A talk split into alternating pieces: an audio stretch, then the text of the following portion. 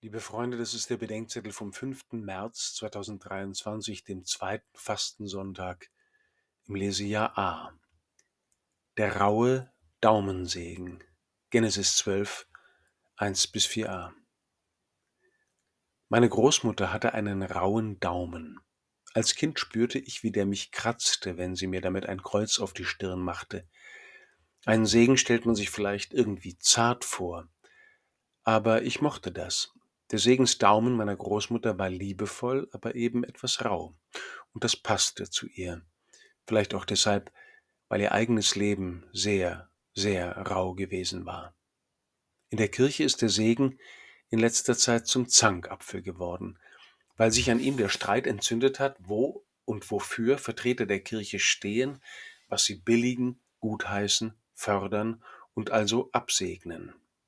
Beim Segen Abrahams geht es nicht darum, dass Gott etwas absegnet, sanktioniert oder gutheißt. Bei der Segensverheißung an Abraham geht es um eine Veränderung, eine Transformation seines ganzen Lebens.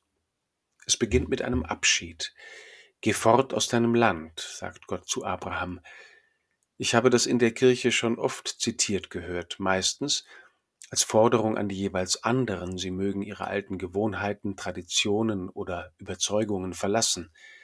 Es stimmt sogar, dass das manchmal dringend notwendig ist, aber nur wenn sich eine Überzeugung als falsch oder eine Tradition als unangemessen für die Erreichung eines göttlichen Zweckes erweist.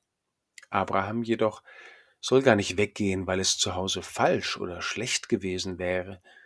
Er soll gehen, weil es richtiger und besser ist, woanders zu sein, dort, wo Gott ihn mehr braucht, in dem versprochenen Land.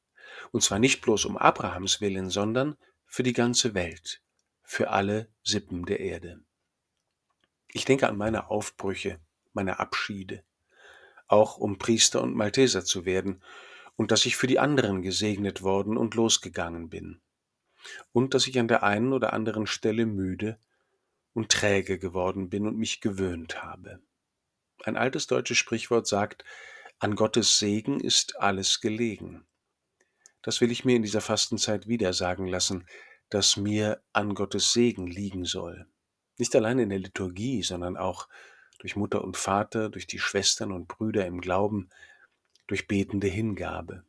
Und nicht als Bestätigung meines Status quo, sondern als Sendung dahin, wo Gott mich mehr braucht. Wir sollen mit Abraham segnen und ein Segen sein. Aber der Segen ist mehr als ich bin kann mehr, als ich kann, sagt und tut mehr, als ich sagen und tun kann. Wenn ich letzte Woche durch die Stadt ging und die Gesichter der Menschen sah, frohe und traurige, freundliche und missmutige, bemalte und unbemalte, habe ich oft daran gedacht, dass es darum geht, dass ich ihnen mit Gott gut bin. Und das heißt, sie liebe und segne.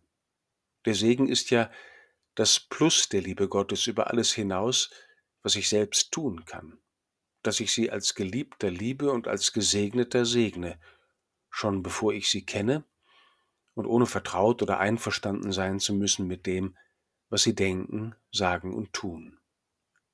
Die Segensverheißung an Abraham beginnt mit einem Abschied. Am Tag nach meiner Priesterweihe verabschiede ich mich von meiner Mutter. Sie küsst mich rechts und links, hebt dann ihre Hand Richtung meiner Stirn um mir wie immer und wie ihre Mutter mit dem rauen Daumen den Segen zu geben. Dann hält sie inne und sagt, halb im Scherz, darf ich dich jetzt eigentlich noch segnen? Da wusste ich wieder, dass der Muttersegen, der raue wie der zarte, eine ganz eigene Gnade birgt. Vielleicht auch deshalb, weil Gott uns zuallererst unseren Müttern anvertraut, weil sie die erste Heimat sind, und weil vielleicht kein anderer Mensch uns so sehr loslassen und so segnend senden soll wie sie.